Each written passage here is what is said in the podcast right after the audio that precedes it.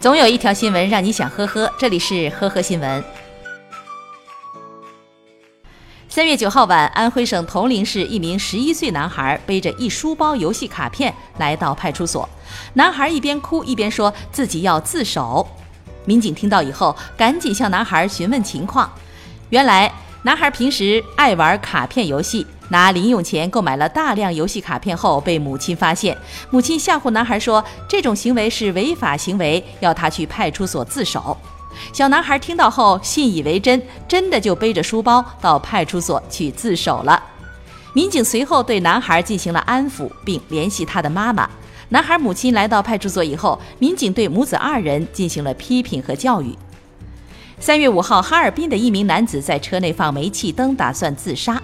没想到在中途突然反悔了，于是打算抽根烟冷静一下，却引燃了煤气，发生了爆炸。幸好辖区民警及时赶到现场，将他送到医院，这名男子才捡回了一条命。近日，河南省唐河县的一名男子和朋友喝酒，喝完后，朋友特意嘱咐喝酒千万不能开车，要不交警会严惩的。然而，让人意外的是，朋友刚走。这位男子竟然驾车去派出所显摆，看民警能把自己咋样？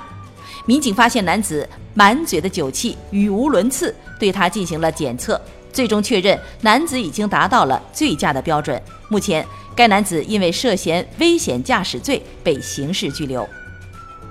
九零后陕西小伙周某最近深夜驾车，途中偶遇一辆和自己车型一样的同款车，瞬间就起了贼心，居然将别人的车胎卸下来当备胎，还善良的给人家换上了自己的破车胎。警方调取监控后，很快锁定了嫌疑人周某，直到被捕，这个备胎还在周某的后备箱里放着，没用过呢。目前，周某已经被警方依法行政拘留。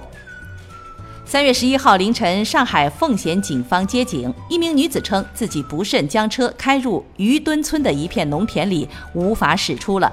民警到场处置的时候，却发现该女子浑身酒气，经抽血检测，该女子已经达到了醉酒驾车。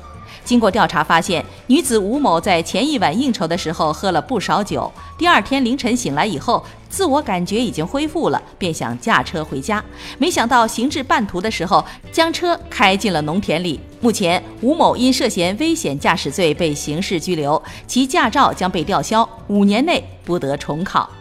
感谢收听今天的呵呵新闻，明天再见。本节目由喜马拉雅和封面新闻联合播出。